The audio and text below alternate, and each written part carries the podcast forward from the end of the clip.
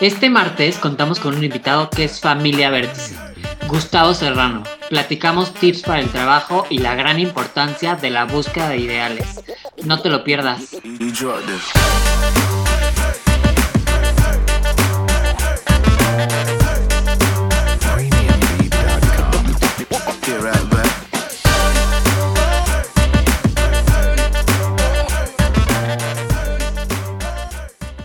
Hola a todos, bienvenidos a un nuevo martes de Vértice at Home.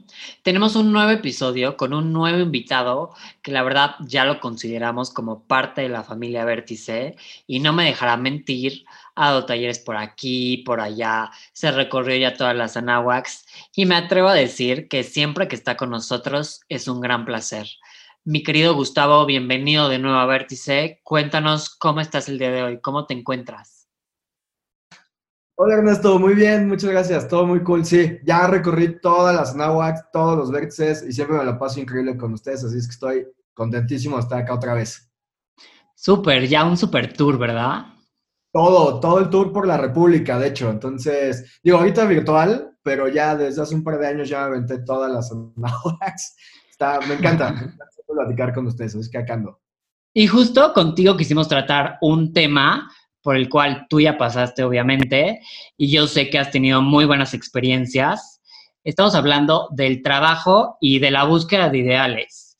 En un principio yo sé que suena como aburrido el tema del trabajo y va a sonar más aburrido si te leo algunas definiciones de la RAE que dicen que el trabajo es aquella ocupación retribuida o aquella acción y efecto de trabajar o peor aún, el esfuerzo humano aplicado a la producción de riqueza. ¿Qué te parece, Gus? Está terrible eso, está para aventarse. Terrible, ¿no? Y la verdad es que creo, ninguna acierta bien y ninguna le da el clavo. Entonces, aquí entras tú, Gus. ¿Tú qué opinas de estas definiciones? Y si fueras, no sé, director, escritor de la RAE, no sé cómo sea, ¿con qué palabras tú definirías al trabajo realmente? Mira, de entrada esas definiciones no me gustan, están de años y está terrible. Y dos, pues no, o sea, yo creo que tenemos que cambiar la visión del trabajo. Al final del día es algo que todos tenemos, o sea, digo, la gran mayoría de nosotros tenemos que trabajar, ¿no? Digo, nos encantaría estar ahí de mantenidos en la isla de Kim Kardashian, pero no.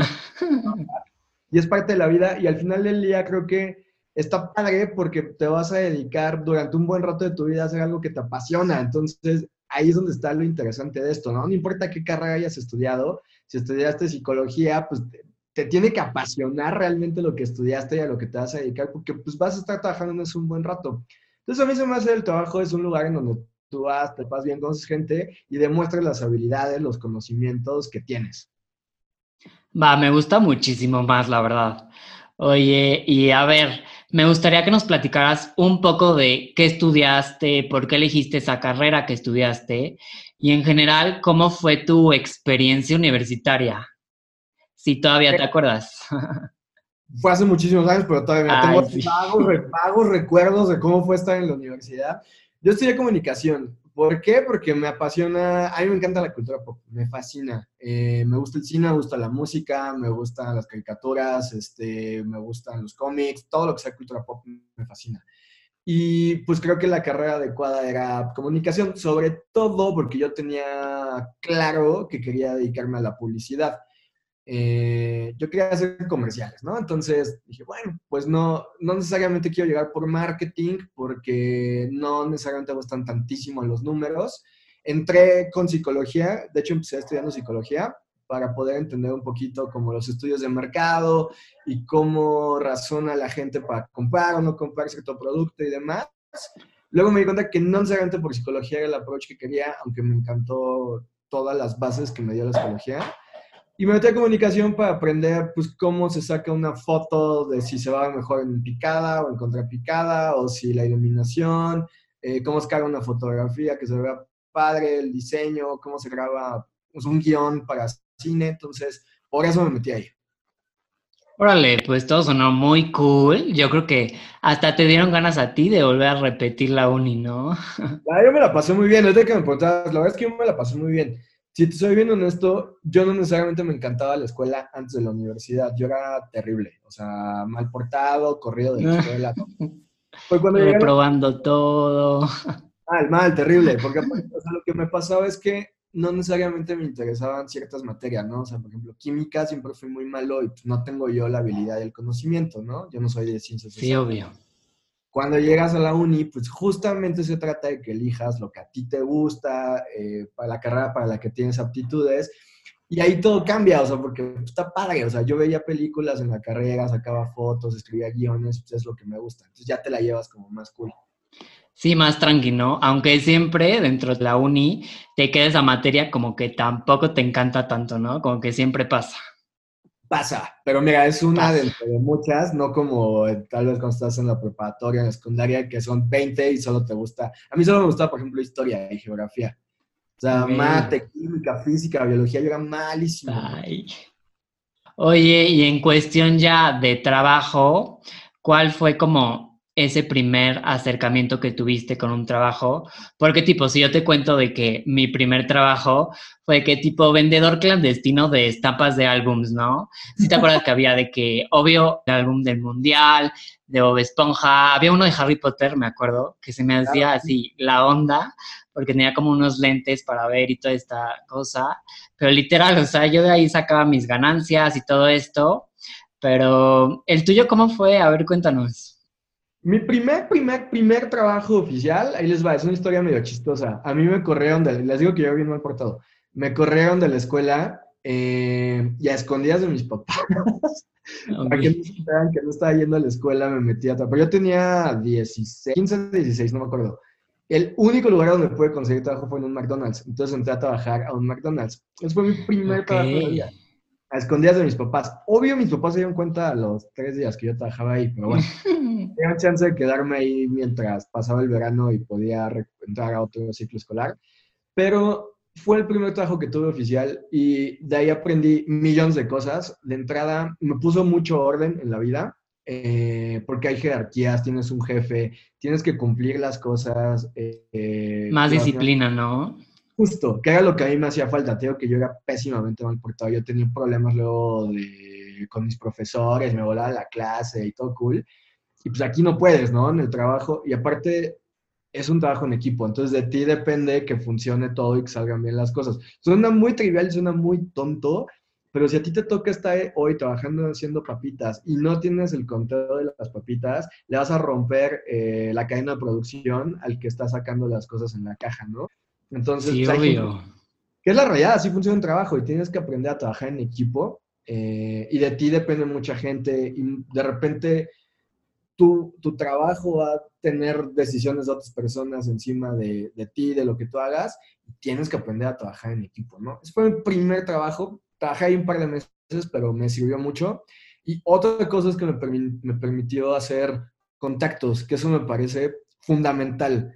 Eh, justo vas conociendo gente y nunca sabes cuándo te las vas a volver a topar y en qué situación te la puedes volver a topar.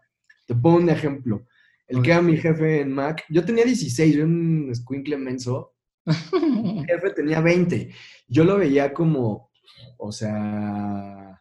Ya gigante, oye. Lo respeto un chingo, no sé qué. Nos hicimos buenos compas. Eh, muchos, muchos años después resultó que el que era mi jefe en McDonald's terminó como director de marketing en el TEC de Monterrey eh, y me invitó a dar la primera conferencia que yo di en mi vida. Me dijo, güey, quiero que vengas con, con, los alumnos del TEC y les cuentes de tu experiencia en McDonald's, cómo justo te corrieron de la escuela, cómo esto fue lo que te cuadró y cómo ahorita estás teniendo el trabajo de tus sueños y es lo que te gusta y de que se vale que te hayas equivocado y que te hayan corrido siempre y cuando rectifiques el camino. Esto que hago ahorita que me fascina, que es ir a escuelas, dar conferencias y platicar, lo empecé por él, por el que fue mi jefe en McDonald's muchos años antes. Entonces, pues ahí está. O sea, sí, ahora sí que el networking sí te funciona a ti, oye. No, y es fundamental. O sea, ese es consejo que les doy de vida personal y profesional. El networking es fundamental. Eh, y nunca sabes cuándo vas a estar arriba, cuándo vas a estar abajo. Eh, y es fundamental conocer a otras personas, hacer esas relaciones. Sí, súper, estar súper abiertos, ¿no? Siempre. Oye, y en la uni, ya que estuviste en la uni, ¿algún tipo de internship tuviste? o algo que te diera más experiencia?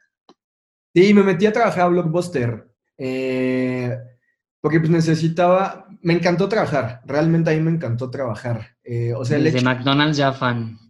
No, 100%. De hecho, sí, bueno, pero pues me gustó mucho trabajar eh, y justamente esta recompensa de tener tu dinero y ganar tu dinero y compartir tus cosas con tu dinero, o sea, se me hace algo padrísimo. Y que, porque realmente te sientes útil, ¿no? Y le estás aportando algo a la sociedad y, o sea, se me hace muy padre. Y cuando estaba ahí en la uni, dijo, dije, quiero seguir trabajando, necesitaba un trabajo de medio tiempo porque pues, no me daba la vida. Eh, y me gusta mucho el cine, entonces dije, ah, pues ahora sí tengo chance de meterme a trabajar en un lugar que me guste, que me guste el cine. Eh, me metí a trabajar medio tiempo a Blockbuster. Eh, y ahí estuve trabajando pues, casi toda la universidad.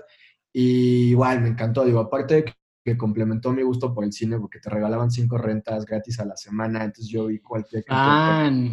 Increíble. Hice todos los amigos que pude. Fui creciendo, eso también. Digo, en McDonald's estuve muy poquito tiempo. Poquito. más mientras en toda la escuela. Pero en blog sí estuve un buen rato, entonces justamente pasa esto de que te le vas echando ganas y ibas subiendo, iba teniendo ascensos, te daban un incremento de sueldo, cada vez tenías más responsabilidades. Eh, y me gustó mucho, ¿no? Este sistema jerárquico que existe en el trabajo, que pues, todo está atado a tu esfuerzo y a lo que tú estás haciendo, a resultados. Eh, pues me gustó muchísimo eso. Entonces, cuando terminé la universidad, yo ya tenía experiencia de trabajo de un buen rato. Que la neta, yo les recomiendo mucho que entren a trabajar mientras están en la uni, lo que quieran y donde quieran. En cualquier lado van a aprender.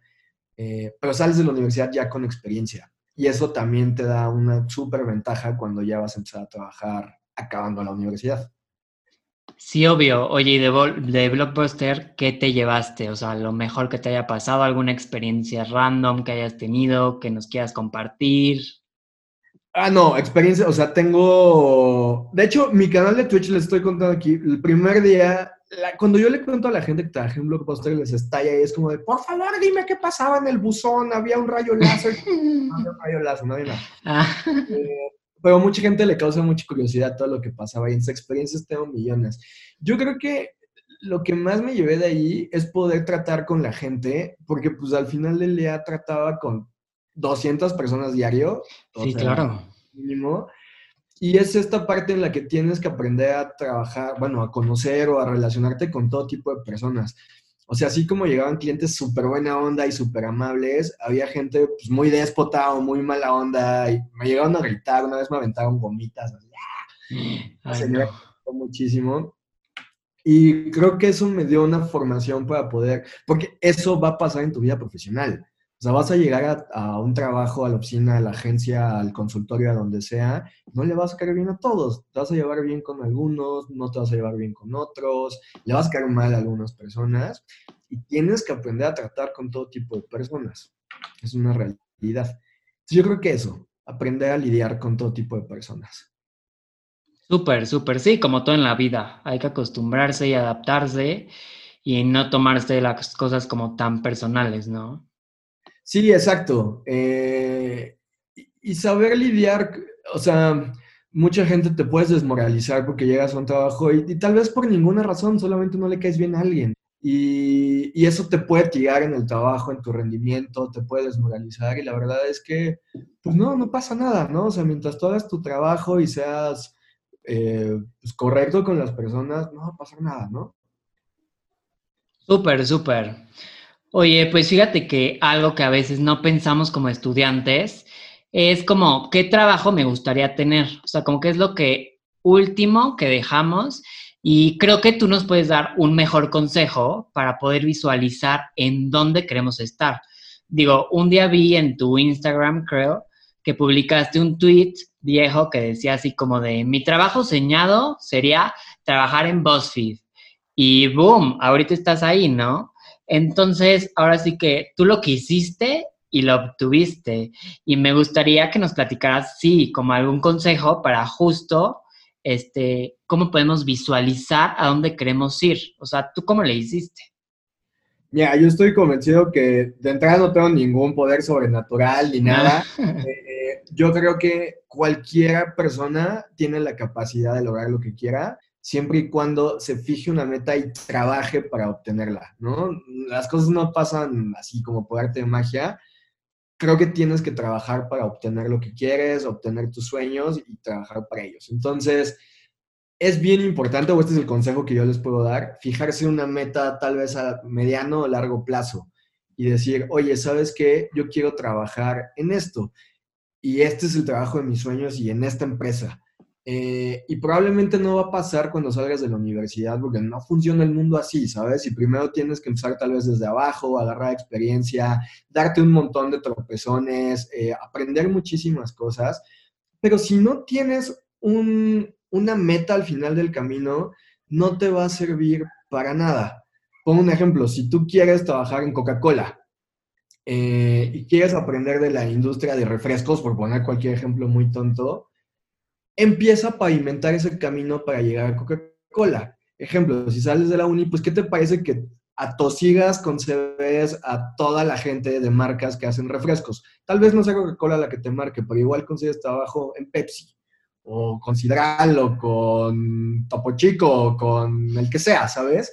Pero ya estás pavimentando el camino para que cuando en cinco años tengas una entrevista en Coca-Cola le digas, mira, yo tengo tres años de experiencia trabajando en Pepsi, luego trabajé en Topo Chico, eh, hice todo esto, conozco perfectamente la categoría, puedo entrar a trabajar contigo. Pero si no tenemos esa claridad de a dónde queremos llegar, pues puede ser que mañana yo consiga trabajo llevando una marca de chicles y luego me cambie a una de leche y luego a una de queso y es como de, ah, igual y no le estoy echando tantas ganas. Entiendo que las circunstancias como de, me de dar trabajo en la empresa de chicles, está bien. Mientras estás ahí, pues, sigue mandándole CVs a la gente de Pepsi y dile, oye, necesito experiencia y síguele mandando Coca-Cola. Haz que las cosas pasen. Eso es lo que yo les puedo decir. Me encanta. Oye, pero tú cómo supiste que querías entrar a BuzzFeed o cómo, cómo surgió esa idea?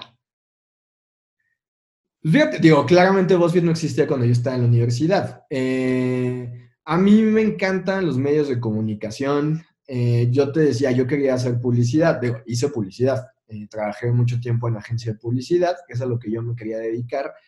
Todos los medios digitales fueron o sea, disruptivos. No, no los tenía yo en la cabeza cuando estaba en la universidad porque no existían, igual que las redes sociales. Cuando empezó todo esto dije, quiero hacer eso. O sea, eso es lo que quiero hacer ahorita. Ya estoy encaminado porque estoy en publicidad. Yo en publicidad trabajaba haciendo marketing digital, redes sociales. Y los medios digitales yo lo vi como una evolución a lo que estaba pasando en el medio de redes sociales y dije, quiero trabajar en un medio digital. Y mi medio digital favorito era BuzzFeed, me encanta, me encanta BuzzFeed, lo leía todos los días. Eh, y dije, pues quiero trabajar para lograr esto. Y tal cual lo que les conté, la historia que les conté a tosiguen a alguien, es que les, un día agarré eh, mi LinkedIn, entré a mi LinkedIn y me puse, antes de que hubiera oficina en México de BuzzFeed, eh, y le escribí a gente así random, así de, hola, estoy en México y me gustaría trabajar con usted. Yo llevaba en ese momento, manejaba las cuentas de Corona y de Botlight.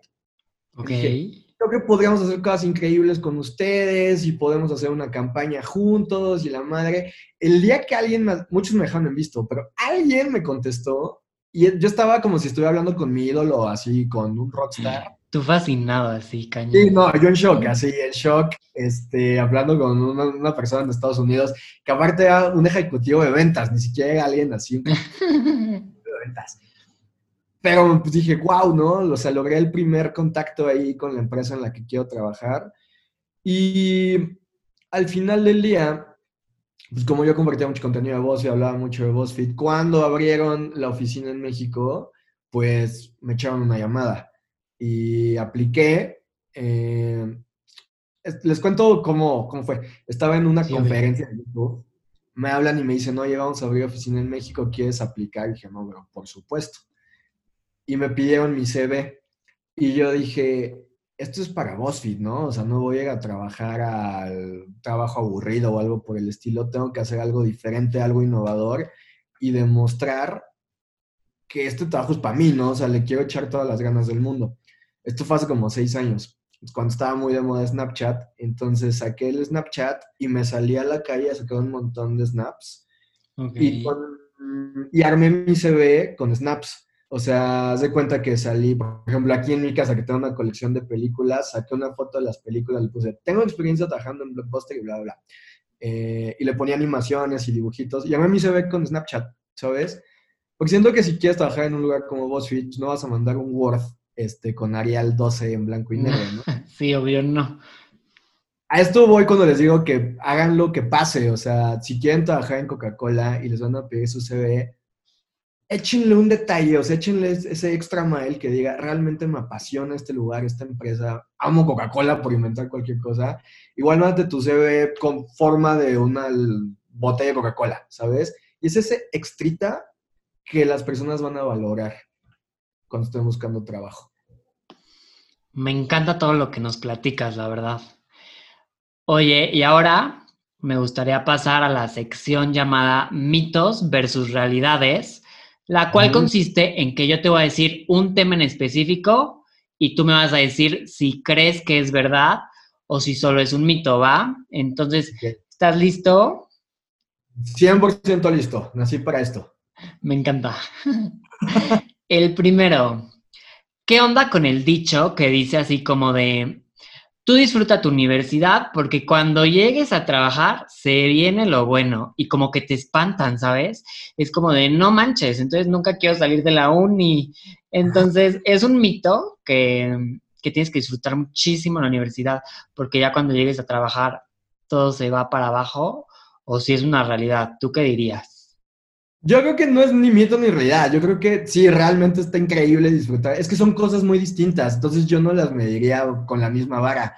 Está increíble pasarte la vida en la universidad y pasarte increíble con tus amigos y las desveladas. Yo también me acuerdo de las mega desveladas de la universidad y digo, ¿real? O sea... Cañonas, oye. Millones de cosas que no voy a extrañar de la uni, ¿no?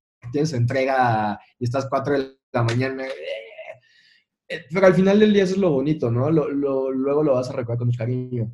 Y el trabajo es distinto, o sea, el trabajo es una etapa distinta de tu vida. Y si realmente estás haciendo algo que te apasiona o en un lugar que te apasiona, lo vas a disfrutar cada segundo. Entonces, no creo que sean malos los ratos de la uni, ni creo que sean malos los ratos del trabajo, la verdad. Súper, ya voy a descansar, oye. Hombre, se la van a pasar muy bien trabajando. Oye, y como segundo mito o realidad, tenemos que lo que cuenta para conseguir tu trabajo ideal es como la actitud que tú le inviertes. ¿Esto sí es cierto o cómo lo puedes considerar? No, totalmente. O sea, totalmente necesitan tener esa actitud y decir, esto es mío y nadie me va a ganar y voy a dar no el 100%, el 110% para obtener este trabajo porque esto es lo que quiero, esto es lo que me apasiona y quiero hacer esto. Me encanta, súper. Ahora a ver, mito realidad, que uno de los mayores retos cuando entras a una empresa es el tema como de la adaptación laboral. ¿Tú sí lo consideraste como una realidad? Ah, en mi caso, voy a hablar de mi caso. Eh, para mí es 100% mito. O sea, la verdad es que yo llegué Digo, quitándolo, o sea, Mac y Blockbuster, que fueron trabajos como cuando estaba estudiando y estaba chavo, o sea, ya el primer, primer, primer trabajo formal que tuve en una empresa de gafete, ya sabes, Godines, eh, me llevé increíble con mis compañeros. O sea, semana uno me invitaron por chelas de bienvenida, este, nos íbamos seguido de fiesta, cañón, o sea, salimos. Súper. Muy, muy, o sea, seguimos siendo amigos y dejé de trabajar ahí hace, esto fue hace como 11 años y seguimos siendo amigos. Entonces, no he tenido en realidad ningún problema así que te diga, ay, no, sufrí. En el tema de la búsqueda de lo ideal, ¿qué consejo nos darías como para iniciar a buscar justo lo ideal? Me refiero a trabajo ideal, amistades ideales, hasta amor ideal podría ser. ¿Tú qué piensas de esto? Yo creo que vivimos, y más ustedes, en la época dorada de la comunicación, todo cortesía de las redes sociales. O sea, todavía cuando a mí me tocó empezar a buscar trabajo, todavía era old school, este, y tenías que mandar un correo a quién sabe quién desconocido, así de talento, arroba quién sabe dónde. Pero ahorita, por ejemplo, o sea, y es lo que te digo, o sea, y esto, yo les diría que se graben en la cabeza de haz que suceda ahorita estás a un tweet, a un mensaje en LinkedIn, a un request en Instagram o a lo que sea, de hablar con una persona que te puede dar esa asesoría, que te puede abrir las puertas en un trabajo. Y si realmente quieres trabajar y quieres aprender de alguien, estás en realidad un mensaje a distancia. O sea, no me voy muy lejos. esta semana una chica, justo de la este, me mandó un mensaje en mi LinkedIn y me dijo, ¿qué onda Gustavo? ¿Cómo estás? Me llamo tal, estoy este, en la carrera y te quiero pedir consejos. ¿Crees que tengas unos minutos para darme consejos? Le dije, claro, sí. Y nos conectamos un ratito el lunes, platicamos, me dijo, oye, ¿cómo lo hiciste para tu trabajo? ¿Qué hacen? ¿De qué se trata? Yo me quiero enfocar a lo que tú haces, ¿qué consejos me das? Y punto. Y esto no hubiera sido posible hace, nos vayamos muy lejos, hace cinco años todavía ni siquiera era tan sencillo poder hacer esto. Entonces, usen las herramientas tecnológicas digitales que tenemos ahorita al alcance y hagan que pase. O sea, hagan que ocurra lo que ustedes quieran que pase. Y también tenemos esta ventaja de que podemos sacar un canal de YouTube o escribir en Twitter o armar un blog y contarle al mundo lo que haces, de lo que eres capaz, del talento que tienes y millones de personas lo pueden ver. Entonces, todo trata de que tomen la decisión y lo hagan. Oye, ¿y crees que es importante tener ideales en nuestra vida? Porque te voy a decir algo, muchas veces nos podemos llegar a frustrar si esos ideales no los logramos alcanzar en el tiempo que pensamos. ¿Tú qué piensas? ¿Si es bueno tener ideales a pesar de que puede haber una frustración? 100% necesitamos ideales porque yo siento que son los motores que nos impulsan a seguir buscando y seguir yendo hacia adelante. Eh, por supuesto que nos vamos a frustrar y por supuesto que hay cosas que no van a ocurrir. O sea, y tampoco quiero yo sonar a que todo en mi vida fue perfecto y todo estaba acomodado. No, hombre, tomé cualquier cantidad de malas decisiones, tuve muy malos momentos y de repente estás arriba y de repente estás abajo. También hay que tener muy claro eso. Y lo que yo siempre les recomiendo es que cuando llegues a estar abajo, cuando te equivoques, cuando algo te salga mal y te va a salir mal todo el tiempo cosas, no te dejes vencer por eso, aprende de lo que hiciste mal, intégralo a tu vida de una forma positiva y tómalo como un aprendizaje, pero no te quedes ahí. Todos nos equivocamos, todos la pasamos mal en algún momento. Si te quedas ahí, nadie te va a sacar de ahí. Solo tú puedes sacarte de ahí, incorporarlo y decir, ya, next. Oye, ¿y cómo crees que podamos compartir esos ideales? Porque sí, mucha gente dice, y en general se dice que el hecho de compartir tus logros, tus metas, las hace un poco más valiosas, pero tú cómo los compartes esos ideales, no sé, con tus personas cercanas. ¿Tú qué piensas de esto de compartir los ideales? Ah, yo creo que es fundamental, ¿no? Al final del día, pues el ser humano es, es, social y necesitamos que nos echen porras y sentirnos acompañados y te digo, o sea, no quiero ni de cerca sonar a que yo todo positivo y todo, no, hombre, o sea, muchas veces tomas una mala decisión y, se vale platicarla con tu familia, con tus amigos, con tu pareja, con quien sea y decirle, oye, necesito este apoyo y, tal vez ahorita necesito de alguien que me ayude a, tomar una mejor decisión o a, a, recapacitar sobre lo que tomé o el error que cometí para poder salir adelante. Entonces yo sí creo que es muy importante platicarlo, compartirlo eh, y saberte apoyado, ¿no? Pues qué chingón que te echen porras y que alguien esté empujándote y diciéndote, no, hombre, tú puedes. ¿Y qué pasa si ese ideal que yo pensaba termina de alguna manera decepcionándome porque no era lo que siempre me había imaginado? ¿Tú qué piensas de eso? Se vale replantearlo, así como yo les conté que de repente entré a psicología y después de un rato dije, Mm, no necesariamente. Y se vale darte cuenta que cometiste un error y se vale darte cuenta que tienes que cambiar de opinión y volver a empezar. Y totalmente se vale. Eh, y justo este tipo de cosas que hago de venir a platicar con ustedes o dar conferencias es eso. O sea, yo tomé muchos más, me corrieron de varias escuelas de entrada. Este, llegar a probar materias. De repente una mala decisión de carrera, ¿no? Eh, que al final del día aprendí muchísimo y ahora me es muy útil. Eh, en algún momento tomé una muy mala decisión laboral, muy mala, o sea, me salí de una agencia en la que estaba me moví a otra que no necesariamente era lo que me gustaba. Y creo que tienes que saber incorporar esos errores y decir, se vale, me equivoqué, pero esto no me va a detener y tengo que seguir adelante. Súper buen consejo, la verdad. Pues ahora pasaremos a las famosas preguntas del público. Espero estés preparado para todo lo que preguntaron. Preparadísimo. a ver, la primera pregunta te la voy a leer. Mm, ¿Crees que debemos aprovechar cualquier oportunidad de trabajo o debería esperar a una que me encante? Voy a responder otra vez como es una mezcla de ambas. No creo que no sea valioso si ahorita consigues un trabajo, en cualquiera vas a aprender. Eh, si tú quieres trabajar en los refrescos y te dieron trabajo en una marca de quesos, está bien, vas a aprender muchísimo ahí. Mientras estás en esa marca, tú sigues mandando CVs para el otro trabajo que tú quieres, pero tienes un trabajo. Bien, bien ahí. Luego, en una primera entrevista de trabajo, ¿qué nos podrías recomendar para poder hacer notar nuestras cualidades?